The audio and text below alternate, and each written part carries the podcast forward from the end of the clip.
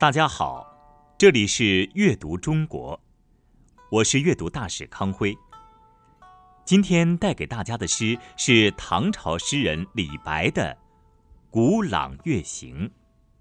《古朗月行》节录，唐，李白。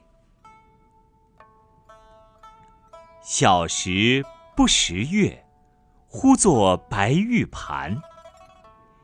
又疑瑶台镜，飞在青云端。小时候，我不知道它叫月亮，把它喊成白玉盘。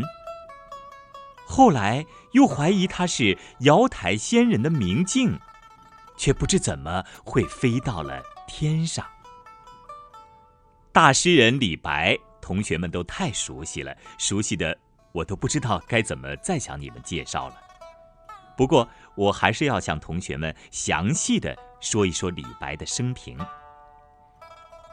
诗仙、世界文化名人李白，生于公元七零一年，死于七六二年，享年六十一岁。他的祖籍是甘肃省天水市。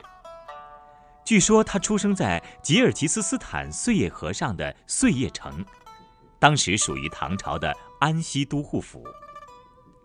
也有人考证说，他出生在四川绵州昌隆县，李白在昌隆度过了童年。每个了不起的人之所以成为了不起的人，都有一些神奇的遭遇。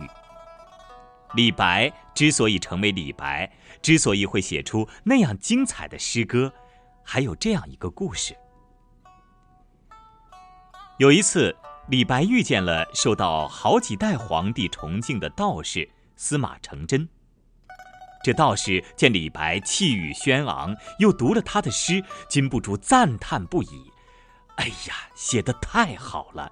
你已经达到了我们道家的最高境界。”李白听了特别高兴，下定决心使自己做到名副其实。还有一次。李白在长安结识了大官兼诗人贺知章。贺知章特别欣赏李白的《蜀道难》和《乌栖曲》。李白那瑰丽的诗歌和潇洒出尘的风采，令贺知章惊异万分，竟说：“你是不是太白金星下凡到了人间？”贺知章称他为谪仙。李白在长安工作了三年，职务是给皇上写诗文娱乐，陪侍皇帝左右。唐玄宗皇帝大为赞赏他的诗文。可是，李白目睹了贪官污吏的腐败，又受到别人的嫉妒，最后还是离开了都城，继续过云游生活去了。他在《行路难》。归去来的感叹中，离开了首都长安。我们今天在这里给同学们解读的《古朗月行》，其实只是前四句。这首诗一共有十六句呢。今天我们只欣赏前四句，以后你们长大了可以自己去读读后边的十二句。这首诗是怎么创作的呢？在中国唐朝的历史上，有一次对国家和朝廷影响很大的变乱战争，导致社会动荡不安。这场变乱战争叫安史之乱。这场战争是唐朝由盛而衰的转折点。李白的这首《古朗月行》就写在这场战争之前。有人说，这首诗里就反映了李白担心这场战争的发生，是不是这样呢？将来同学们可以自己接着研究研究。现在就让我们来赏析赏析李白的这首《古朗月行》吧。第一句：“小时不识月。”小时候啊，不认识月亮，识。就是认识的意思。第二句，呼作白玉盘。呼作称为的意思。白玉盘，白玉做成的盘子，就是说，因为小时候不认识月亮，所以把它叫做白玉盘。那该是很小的时候了，或许才刚学会说话吧。第三句，又疑瑶台镜。镜就是镜子，这很容易理解。那么瑶台是什么地方呢？传说，瑶台是神仙居住的地方。《穆天子传》这本书里有记载，说周穆王到西王母那里去做客，西王母就请他在瑶池之上饮酒。瑶台镜就是瑶池了，一个像镜子一样的大天池。如果同学们去天山或者是长白山去旅游，就能看到这样的大镜子。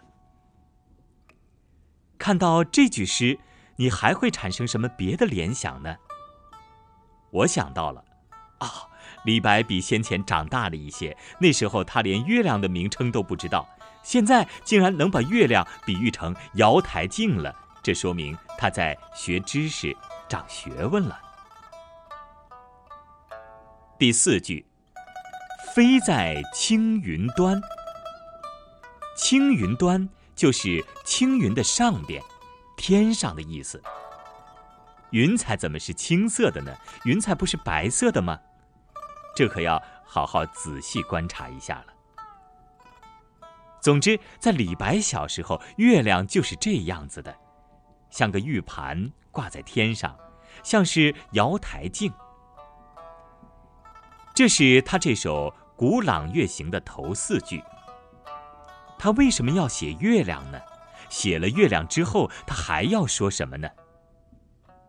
我神秘的一笑，相信小同学未来能找到答案。最后，让我们来一起诵读一下这首诗吧。小时不识月，呼作白玉盘。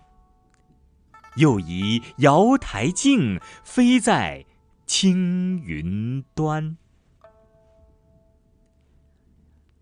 这里是阅读中国，我是阅读大使康辉，感谢大家的收听。